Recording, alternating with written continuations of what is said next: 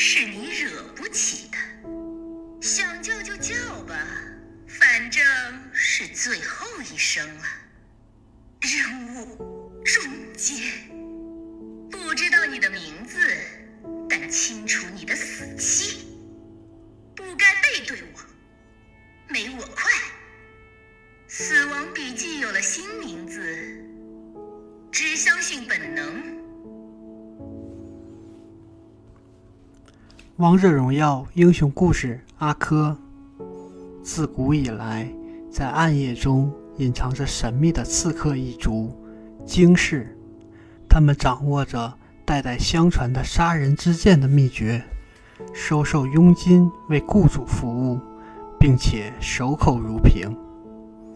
当这一族只剩下最后相依为命的兄妹二人的时候，兄长继承了荆轲的名号。白日里混迹街头，与市井无赖为伍；夜幕降临时，则化身为致命杀手。将军樊无机窥探到秦王的秘密，被迫逃亡，成为燕国的客人。但是他的声望引起了太子丹的嫉妒。落魄的流浪者竟然取代孤成为反秦的首领，不可容忍！太子丹的手下将大笔金钱送到了杀手荆轲的手中，荆轲产生了生平第一次犹豫。豪爽的樊乌鸡与年轻的刺客荆轲，不知不觉间早已超越了身份的差距，结为好友。最终，他拒绝了这笔交易。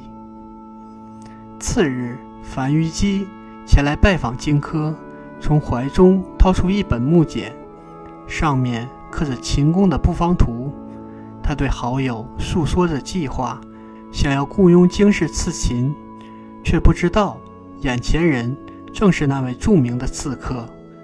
荆轲敏锐觉察到有人跟踪而至，他打开门，发现外面已经被大批私兵包围。真可惜呀，我还没有机会为自己挥出过一剑。荆轲叹息着，提剑走向了残忍的凶手。生命的最后一刻，他想到的是小妹。自己死去后，家族的命运将降临到少女的身上。